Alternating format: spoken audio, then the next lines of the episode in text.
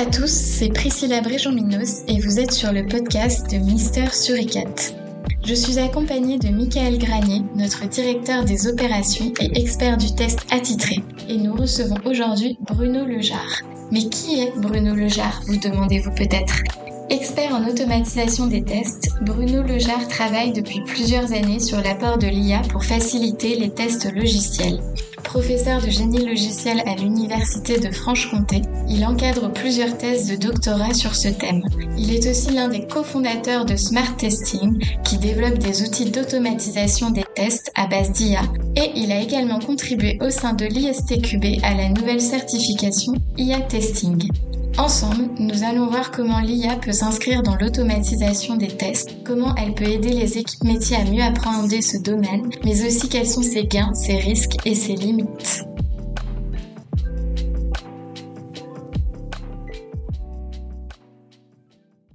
Gain de temps, mise en production accélérée, réduction du time to market, économie, l'automatisation des tests séduit de plus en plus d'entreprises désireuses d'offrir à leurs clients des sites web et des applications mobiles de qualité.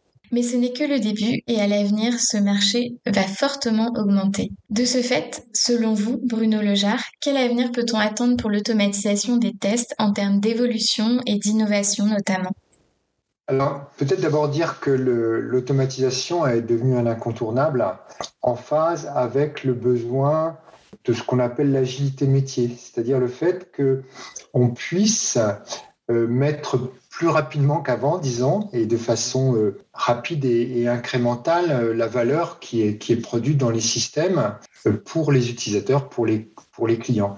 Et cette fréquence des mises en production, cette accélération, hein, y a la transformation digitale, fait que les méthodes de test manuels deviennent caduques. On ne peut pas suivre par les tests manuels, en particulier euh, pour les tests de régression, on ne peut pas suivre le rythme des mises en production parce que c'est juste impossible de retester manuellement, retester, retester. Donc, il faut automatiser. Justement, j'ai vu que vous aviez fait une conférence sur euh, comment utiliser les traces d'exécution pour analyser les parcours avec l'IA. Est-ce que vous pouvez nous en dire un peu plus?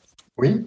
À partir du moment où, et c'est qu'on a pris conscience de ce besoin d'automatisation de l'exécution des tests, hein, euh, et c'est, je crois, maintenant la, réalité de, de l'ensemble des, organisations, des entreprises. Elles, comprennent qu'il faut agir de ce côté-là.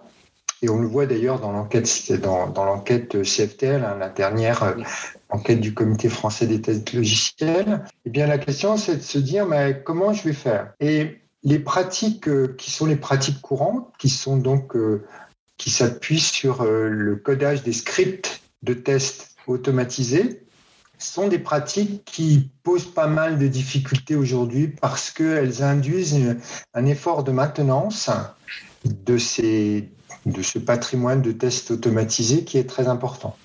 Du coup, c'est là qu'intervient potentiellement l'apport de, de, l'IA hein, et, l'apport de, de nouvelles technologies. Comment faire pour réduire cet effort de maintenance, d'une part, et comment faire aussi parce que c'est un sujet euh, très important pour s'assurer que les tests automatisés que l'on a couvrent les bons parcours, les parcours clés en production. Donc c'est ce sujet-là qu'on a abordé, que l'on, pour lequel on a proposé une solution basée sur l'IA depuis maintenant euh, euh, quelques temps, hein, sur lequel on travaille depuis trois ans d'abord dans un projet de recherche et puis maintenant sous une forme diffusée. Utiliser les traces d'usage du logiciel pour analyser et compléter la couverture des tests automatisés, c'est-à-dire tester en fait finalement les, parcours qui comptent, en sachant euh, le faire à partir de ce que de, de l'analyse de ce que fait vraiment l'utilisateur.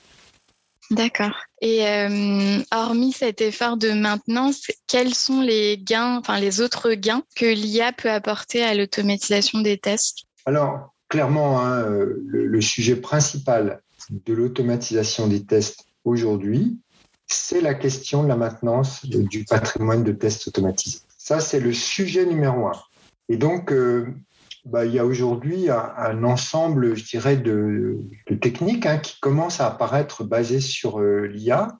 Par exemple, le fait de pouvoir euh, identifier lorsque le test automatisé est un test donc classique, un test de bout en bout web par exemple, lorsque ce test est sur donc simule l'utilisateur sur l'interface homme-machine, ça nécessite de pouvoir activer des, objets de l'interface et souvent les tests cassés viennent d'un changement sur ces objets graphiques. l'IA permet de retrouver le bon objet et de modifier automatiquement le script pour réparer ce qu'on appelle le locator, c'est-à-dire euh, la localisation de l'objet graphique qui doit être activé durant le test.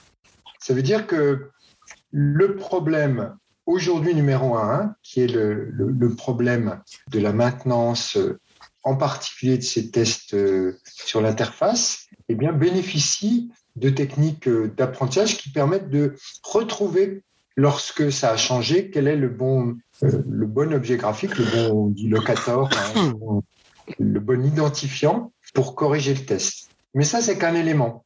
Il y, a, il y, a, deux autres sujets dont je voudrais vous parler. Je ne sais pas si j'enchaîne précisément. Oui, allez-y. Donc le, deuxième sujet, c'est celui qu'on a évoqué précédemment, c'est-à-dire celui de la pertinence. Hein. Donc on a la maintenance des tests, on a la pertinence des tests automatisés. Et donc je reviens sur euh, ce que j'évoquais précédemment et que donc au travers du produit Gravity, hein, mm. euh, je vous remercie de me laisser parler là, euh, ben, qu'on adresse ce problème, c'est-à-dire s'assurer en permanence que les parcours utilisateurs clés du parcours utilisateur sont bien couverts par les tests automatisés. Et puis, il y a un troisième sujet important sur lequel on a, on a travaillé déjà, qui est le sujet de la priorisation des tests à l'exécution. Lorsque vous, avez des tests, par exemple, encore une fois, des tests end-to-end, hein, qu'on a les tests qui justement euh, assurent que les parcours euh, utilisateurs ben, fonctionnent, ça peut prendre du temps à l'exécution. Et donc, une des solutions à ce problème-là, c'est de pouvoir prioriser l'exécution des tests automatisés en fonction donc de l'apprentissage des résultats précédents, en, fonction d'une prédiction de l'anomalie qui va être détectée. D'accord, intéressant. En gros, ça, c'est, enfin, pour le coup, j'en avais pas spécialement entendu parler, mais, imaginons, c'est par exemple un scénario où on sait que ça fait euh, huit fois qu'il s'est exécuté, huit fois qu'il était en passe. C'est peut-être pas lui qu'on va jouer en premier, euh, justement, puisqu'il il a pour habitude d'être passé, donc on va plutôt exécuter des scénarios qui seront, qui seront plus souvent KO rapidement pour donner un statut rapide sur, une, bah, ça peut être une correction d'erreur ou alors euh, un, parcours qui est, souvent, euh, souvent chaos. Absolument, mais la, magie ou euh, hmm. la magie de l'IA, la magie du machine learning, c'est qu'en fait, ce ne sont pas des règles de décision qu'on va humainement définir, mm-hmm. c'est l'apprentissage du modèle, l'apprentissage des algorithmes par les algorithmes qui, qui permet de prédire avec une bonne fiabilité. Et les mesures qu'on fait d'évaluation hein, du modèle que, l'on a créé là, c'est que on est très très proche de l'optimum dans la prédiction. C'est pas exactement l'optimum, on est un peu en dessous, mais imaginons qu'on ait 300 euh, tests à, exécuter, qu'il va y en avoir 17 euh, qui vont donc échouer, révéler des, problèmes, des anomalies. Hein. Je, je, parle bien d'anomalies qui vont être détectées ces, 17 tests avec la prédiction vont se trouver dans les 20 premiers qui sont conseillés à exécuter. Et ça, bah évidemment, si on, si on a le temps d'exécuter les 300 tests qui s'exécutent en 3 minutes, finalement, on n'en a pas besoin. Mais la réalité n'est souvent pas celle-là, c'est que les 300 tests s'exécutent peut-être en 4 heures, en 5 heures, voire toute la nuit, voire. Euh, et ben là, on a un gros intérêt à avoir le plus rapidement possible les, les, anomalies détectées. Et l'IA, euh, et là, c'est vraiment les techniques d'apprentissage euh, supervisé, c'est-à-dire le fait qu'on on apprenne à partir de l'historique à partir de, du contexte dans lequel le, test s'exécutait, de la durée du test, du nombre de pas du test, des changements qui ont été faits si on les connaît au moment de la nouvelle version, etc. etc. Et ça, ça donne des modèles d'apprentissage assez fiables aujourd'hui pour, euh, pour prioriser.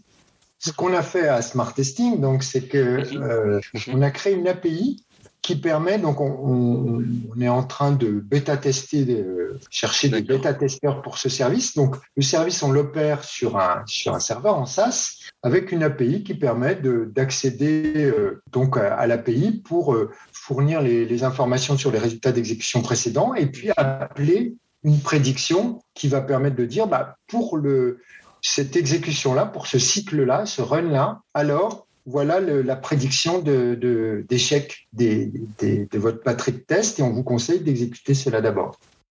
Bah, finalement, ça rend l'IA transparente. Le modèle euh, auto-apprend à chaque cycle. Hein, il révise sa connaissance en fonction des derniers résultats et puis il fournit des prédictions euh, dont euh, voilà, les, résultats montrent une bonne fiabilité. Hein, donc, vous, vous, voyez sur ce sujet IA et test, il faut le voir pour les testeurs comme des facilitateurs. Ça va nous apporter des facilitateurs au quotidien et c'est, et, c'est bête de parler dans le futur parce que c'est déjà maintenant. C'est-à-dire que finalement des problèmes un peu difficiles comme celui de la priorisation, bah, l'IA est bien placée, les, les, modèles de machine learning fonctionnent suffisamment bien aujourd'hui pour apporter de la valeur et être, avoir des prédictions avec un très bon niveau de fiabilité. Euh, avec l'émergence des outils euh, no-code ou codeless, comment vous voyez l'IA s'inscrire dans, dans le test, mais pour, pour les personnes qui n'ont pas forcément un profil euh, justement technique, qui ne font pas du test forcément au quotidien? Enfin, Ce qui va se passer, c'est donc étendre le, le, champ d'intervention de, de, ce type d'outils permettant l'automatisation par des profils de testeurs fonctionnels grâce à des services rendus comme celui que j'évoquais sur euh, l'autocorrection des tests. Hein. Aussi, euh, euh, on a aujourd'hui des, des technos qui marchent bien pour, par exemple, identifier euh, donc des, différences dans la restitution visuelle d'un navigateur à l'autre, hein, ce qu'on appelle le visual testing, qui fait appel mhm. aussi à des algorithmes d'analyse d'image, des, des modèles d'apprentissage. Et donc, euh, dans cette démarche, dans ce mouvement low-code ou no-code, dont on sait qu'aujourd'hui, il est parfois un peu restreint dans ce qu'il arrive à faire, eh bien, les, les services à base d'IA vont étendre le champ des possibilités parce qu'ils vont faciliter, par exemple, euh, l'autorisation d'un test ou la détection euh, d'un problème particulier. On, a aussi un sujet qui vous intéresse, hein, je, crois, à M. Suriquette, de façon importante, c'est tout le sujet de l'analyse et du reporting des résultats, de l'analyse des résultats de test. C'est très important d'éviter que le testeur perde du temps avec des faux positifs. Tout à fait. Par exemple, avec ce qu'on appelle des flaky tests, c'est-à-dire des tests qui ont une intermittence de résultats qui sont une fois faits, une fois passe, une fois faits, une fois passe, pour des questions qui sont exogènes, qui sont en dehors du test lui-même, mais liées au contexte d'exécution ou à sa mauvaise écriture. Et donc là, des techniques d'IA euh, sont capables de prédire, d'indiquer, de, faire un estimateur, donc c'est probabiliste, hein, mais de dire ce test-là, il est fait une mauvaise raison. faut le maintenir. Il pas fait parce que c'est une anomalie, mais parce qu'il y a eu un problème dans l'exécution, euh, etc. Et ça, ça, gagne vachement de temps pour le testeur mmh, fonctionnel, mmh, mmh. parce que aller euh, à répétition, puis on perd la confiance. À chaque fois que euh, on, passe du temps à évaluer un résultat qui finalement est une fausse information, un fake, on perd la confiance dans le système et ça c'est très embêtant. Donc l'IA, là aussi, hein, vous voyez, ça fait déjà quatre sujets, un quatrième sujet mhm. pour l'IA. L'IA va être très performante sur, sur cette capacité à distinguer s'il s'agit d'une vraie anomalie ou euh, d'un problème faux positif hein, pour être très Carrément. Je suis d'accord avec toi là-dessus. C'est super important et le gain de temps sur la découverte des faux positifs, des vraies anomalies, déjà même pour la remontée d'incidents et de problèmes, c'est capital en fait d'être réactif et rapide. Et si l'IA peut l'aider là-dedans, c'est. C'est ça. C'est ça. C'est-à-dire que lorsque dans le brouillard que parfois on a actuellement, ça amène les testeurs à dire bon, là j'ai l'habitude, en général, c'est pas un vrai positif. Donc, et finalement, euh, on obscurcit l'analyse, on laisse euh, en vrac des résultats, des, des fails qui, euh, parce qu'on ne veut pas les analyser. Donc tout ça est très perturbant en réalité pour les équipes. Et là euh, aussi, l'IA, l'apprentissage hein, va, permettre. Parce que quand on parle d'IA, on parle des algorithmes de machine learning en fait, hein, des algorithmes qui sont capables d'apprendre par rapport à des résultats passés et en fonction du pattern de discriminer, d'être un estimateur, un prédicteur, d'aider quoi, hein, d'aider à la décision. Et euh, au contraire, quelles sont les limites de l'IA dans le domaine de l'automatisation des tests? Je pense qu'il faut voir des horizons. Dans les quelques années qui viennent, ce à quoi on va assister, ça l'IA comme un, un assistant, une aide, finalement, euh, c'est un peu l'idée du, robot qui augmente, au sens où euh, la décision, le travail, la réflexion, c'est celui du testeur, mais il y a une facilitation par des composants à base d'IA qui vont, euh, comme on l'évoquait, sur la priorisation, par exemple, ou sur l'analyse des, des résultats. Ça, c'est pour les années qui viennent. Si on se place un peu plus loin, ça me paraît assez clair qu'on va arriver à développer des systèmes de tests autonomes qui, pour partir, remplaceront complètement le testeur. Il y a des choses le laboratoire qui commencent à apparaître euh, autour de tests auto-adaptatifs et qui, euh, je, pense que le sujet euh, numéro un pour ça, c'est les tests de, régression, hein, en régression comme on dit en français, c'est-à-dire des tests finalement qui sont un peu, toujours un peu pénibles à maintenir, à faire, alors après, c'est difficile de lire dans le mar de café, mais je parierais qu'à 10 ans, on aura ce, type de, robot. Ça veut dire qu'on aura des capacités qui remplaceront la création des tests par des testeurs dans certains environnements et de façon euh, automatique. Mais c'est pas pour maintenant. Ça veut, pas, ça veut dire que aussi euh, bah, les, profils, les bonnes connaissances métiers, etc c'est quand même du, travail un peu répétitif qui sera, qui sera remplacé pour partie. Mais donc euh, voilà, ça veut dire que aussi que les testeurs qui se posent des questions doivent renforcer finalement l'impact qu'ils ont. Euh, personne qui connaît le mieux finalement les risques du produit et, se positionner finalement dans ce travail collaboratif où le, test a un rôle très important au sein de l'équipe je sais pas, est-ce que j'ai fait peur à, la communauté en disant que dans dix ans, euh, il y aurait des robots autonomes de test logiciels? Est-ce que, Michael, ça, te fait peur de Non, ça ne fait pas peur. Au contraire, c'est comment dire, c'est le l'IA et ces robots-là permettent de gagner, tout comme l'automation permet de gagner du temps. Donc du temps gagné, c'est du temps utilisé pour faire d'autres choses, d'autres choses qui permettent d'améliorer la qualité. Et donc ça, ça va dans tout le dans tout le cursus enfin tout le tout le système.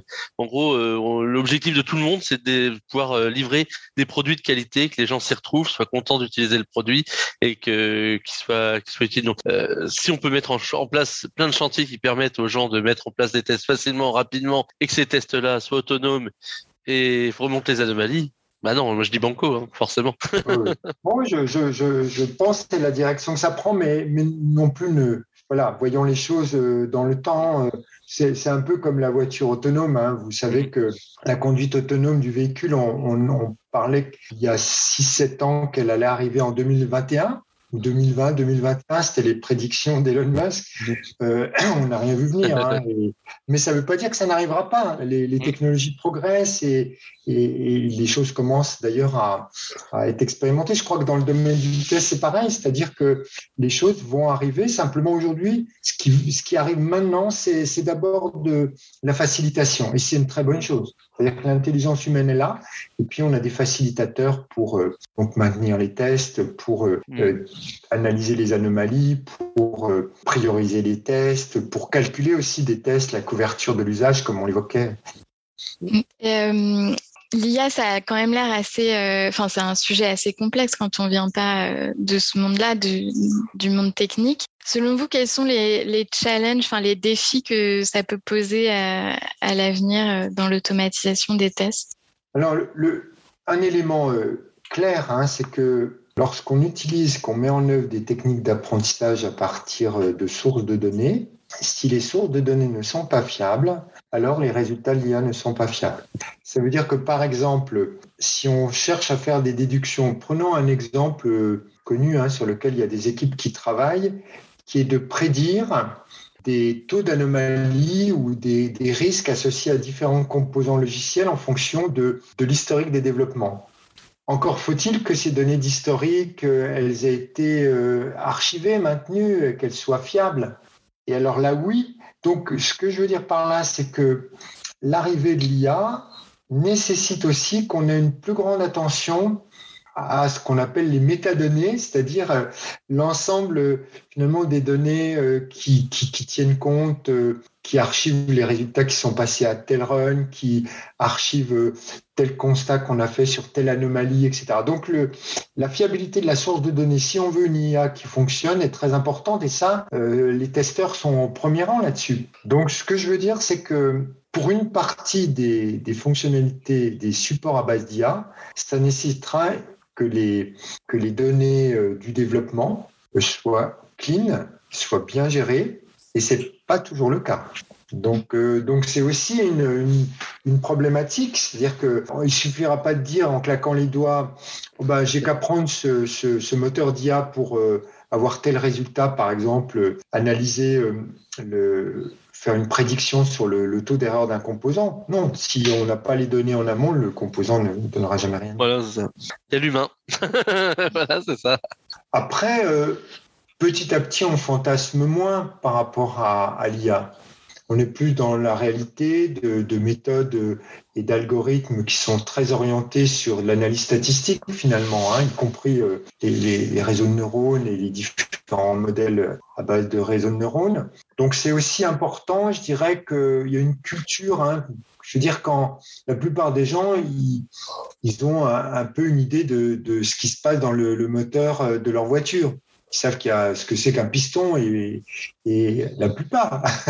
On ne connaît pas dans le détail ce que fait un carburateur, mais bon, le mot carburateur, euh, voilà, ça part. Eh ben, pour euh, faire une proposition à la communauté, l'ISTQB vient de sortir euh, récemment une nouvelle certification qui s'appelle AI Testing, et sur lequel on est en train de finir la, donc la, traduction en français pour qu'elle soit en français, mais elle va être disponible très prochainement. Eh bien, je pense que c'est de bonne loi que les testeurs qui sont déjà au niveau fondation, certains sont euh, certifiés test analyst, test manager euh, mhm. ou test automaticien, eh bien, se, passer cette formation de trois jours pour euh, apprendre un peu, comprendre un peu ce que sont les principes de base du machine learning et comment on le teste, mais comment il est utilisé dans les tests, hein, puisque c'est ça. Ça, c'est intéressant. que ça fait partie de la culture technique de base d'un testeur aujourd'hui, en 2022. Alors là, ça m'intéresse beaucoup parce que c'est la grande question. Je me dis effectivement, le l'IA pour aider le test, je, je valide complètement, mais après, c'est vrai que qui teste l'IA tu vois, c'est ça. c'est voilà qui teste l'IA et comment tester l'IA. Et ça, euh, pour le coup, même moi en tant que testeur, ça reste une grande, euh, d'une grande complexité parce que quand je vais voir les personnes qui développent euh, les, les, algorithmes hautes, comme ça, bon, je, je lui donne un truc en entrée, ça me sort quelque chose en, en retour, en sortie, mais on peut pas vraiment tester, ça reste complexe et tout ça. Et Bon, ça m'enfume un peu. Moi, personnellement, j'ai l'impression de me faire enfumer, mais, mais c'est vrai que ça, ça c'est super complexe et je pense que les méthodos de, ça va être super important de mettre en place, si elles sont déjà en place, c'est encore mieux, euh, des méthodos pour tester les IA et euh, pouvoir euh, être confiant en fait. Non, mais les, les, méthodes sont en place. Hein. il y a aujourd'hui eu cet effort-là d'un peu les synthétiser. Donc, tu les retrouveras dans, le, donc dans la certification ISTQB, là, AI testing. Mais c'est vrai, c'est vrai que c'est un peu déroutant au début, euh, quand on découvre ce monde-là, de constater que c'est totalement boîte noire. C'est-à-dire que les modèles, les algorithmes, même pour les gens qui les ont conçus à un moment donné, hein, on ne sait pas exactement euh, comment ça se passe. Parce que les, c'est, le principe des modèles quoi, qui, vont, euh, qui utilisent des, configurations probabilistes pour, qui permettent justement de créer ces réseaux entraînés et, ça, c'est non prédictible d'une certaine façon. Donc, beaucoup de travail en essai-erreur, beaucoup de, de, travail un peu qui nous étonne parfois, un peu approximatif, mais c'est la réalité. C'est la réalité. Donc, euh, effectivement, c'est des problématiques nouvelles pour nous, les testeurs. L'IA pour le test, c'est une chose, c'est vrai, mais tester l'IA, c'est une autre chose. Et alors, voilà, il faut aussi s'y préparer parce que on en rencontre de plus en plus, donc il faut se former. Mais ça ne veut pas dire qu'on attend de chacun, pas du tout. Hein qui soit un spécialiste des différents modèles. D'abord, les, algorithmes de machine learning, euh, ils sont créés trois par jour. Euh, il y a une vitesse, une accélération très forte dans la technologie. Euh, donc, c'est pas le sujet. Par contre, avoir des connaître les principes de base pour tester une IA, ça, ça fait partie du, ouais, du de la culture commune qu'on doit acquérir quoi, en tant que testeur. Super, eh bien, je pense qu'on va finir là-dessus. Euh, en tout cas, c'était très intéressant. Merci beaucoup Bruno et je vous dis à bientôt, j'espère. De rien, c'était un plaisir hein, et continuez bien. Merci Bruno, à bientôt. Au revoir. Bonne journée, merci, au revoir. Quant à ceux qui nous écoutent, j'espère qu'on a pu répondre aux questions que vous vous posiez sur le sujet de l'IA et de l'automatisation des tests. N'hésitez pas d'ailleurs à aller écouter notre précédent podcast avec Marc H. expert test et créateur du blog La Taverne du Testeur et qui était sur le même sujet. Et moi, je vous dis à bientôt pour un prochain podcast avec Mister Suricat.